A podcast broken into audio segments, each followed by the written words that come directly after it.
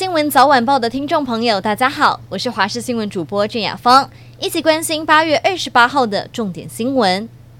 二零二四总统大选，鸿海集团创办人郭台铭宣布独立参选，更喊话自己的目的是为了整合在野阵营，说接下来要跟侯友谊还有柯文哲三个人坐下来喝咖啡，好好谈谈。不过侯友谊则回应，自己经过国民党全代会提名参选总统的态度从没改变。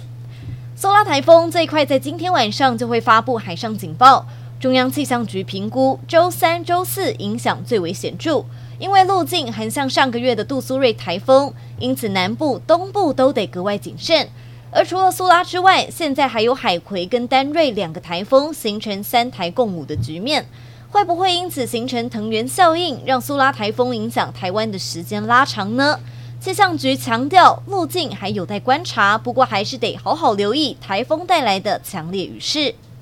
苏拉台风虽然还没影响台湾，但它二十六号掠过了菲律宾吕宋岛东北部，在当地造成了淹水灾情，超过千人被迫撤离。而根据菲律宾气象局表示，苏拉台风继续沿着太平洋向南前进，最大风速可达到每小时一百八十五公里。菲国气象局还警告，这两天吕宋岛东北部地区仍然会出现强降雨，发生洪水土石流的风险几率会大幅增加。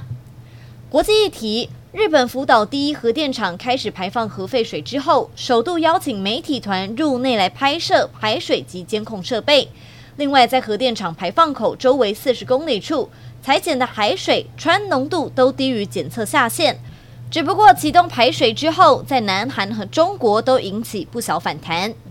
全国中小学三十号就要开学了，但今年因为各县市广开正式教师缺额，许多录取教师返乡任教，导致北市学校面临史无前例的代理教师荒。在开学前夕，还有七十个学校没有补齐代理教师，缺额多达一百一十七个，也让许多家长担心教学品质会受到影响。对此，北市教育局拟定了急救措施，除了每日追踪各校聘任状况，也请科任、及任教师超时授课，并且邀请退休教师来支援。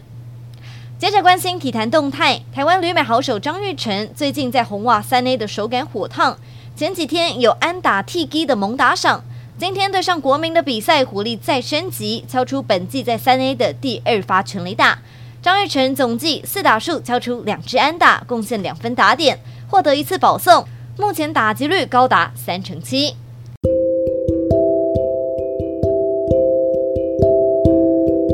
以上就是这一节的新闻内容，非常感谢您的收听，我们下次再会。